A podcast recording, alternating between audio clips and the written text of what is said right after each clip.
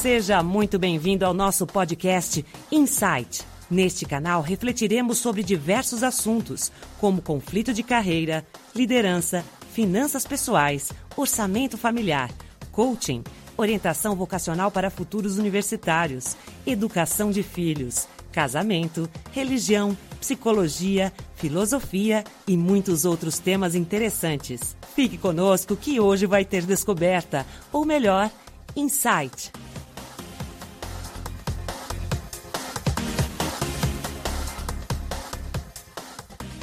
Olá a todos, sejam muito bem-vindos ao podcast Insight. Eu sou Robson Profeta e hoje daremos sequência à série Regras para Enriquecer e falaremos sobre o tópico O Controle que Enriquece. Os devidos créditos para nossa amiga, a voz da introdução, Jaque Cordeiro. Maiores informações acesse jaquecordeiro.blogspot.com. Espero que esse bate-papo seja útil e lhe traga novas descobertas. Aliás, Insight. Você pode ter ouvido todos os podcasts anteriores e estar se perguntando: ainda falta algo para poder enriquecer? A resposta é sim, claro que sim. De nada adianta você conhecer seus valores, seu propósito de vida, seus talentos, suas habilidades, ou mesmo entender quais os ativos que geram renda, se você não tiver o controle da sua vida financeira. Você precisa aprender a montar seu fluxo de caixa. Essa ferramenta é o primeiro grande passo para que você possa olhar além do horizonte, transformar seu controle mensal de caixa em histórico de ganhos e gastos e só então poder planejar seu futuro com um orçamento afiado. Vou lhe dar um exemplo claro e objetivo aqui. Você descobriu que para alcançar sua independência financeira precisa de um milhão de reais. Se recorda do primeiro episódio? O seu valor? Pois é. Já considerando a inflação, você vai precisar de 30 anos de investimento investimentos, por exemplo,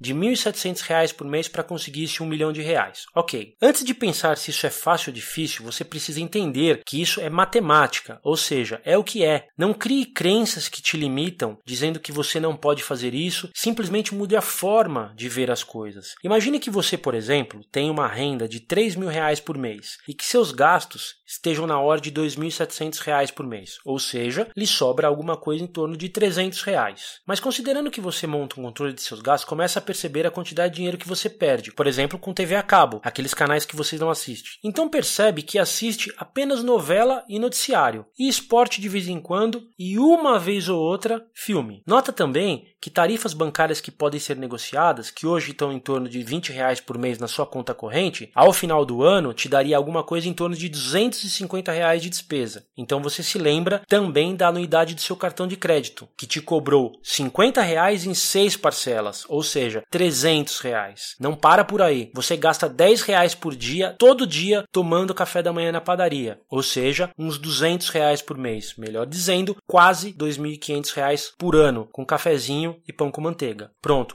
seus 2.700 reais caem para 2.000 reais. E melhor, estes 700 reais de economia, se forem aplicados em ativos que geram renda, como já falamos em podcasts anteriores, certamente irão lhe ajudar a acelerar o processo de 30 anos para quem sabe 20 ou 15 anos. Veja, você não precisa se privar das diversões da sua vida. Na verdade, as grandes perdas financeiras não acontecem porque cortamos diversão. Acontecem porque desperdiçamos nosso dinheiro e quando sobra algo, colocamos no lugar errado. É falta de atenção e falta de controle. Quando a gente monta um fluxo de caixa financeiro a longo prazo, percebemos qual o verdadeiro impacto que é comprar um carro zero ou um apartamento maior hoje contra comprar um carro popular e ficar em um apartamento menor. Não para sempre, mas durante um determinado período. A visão a longo prazo nos ajuda a entender o que vai acontecer com o nosso bolso daqui a alguns anos. E essa decisão não é eterna, ela é apenas temporária.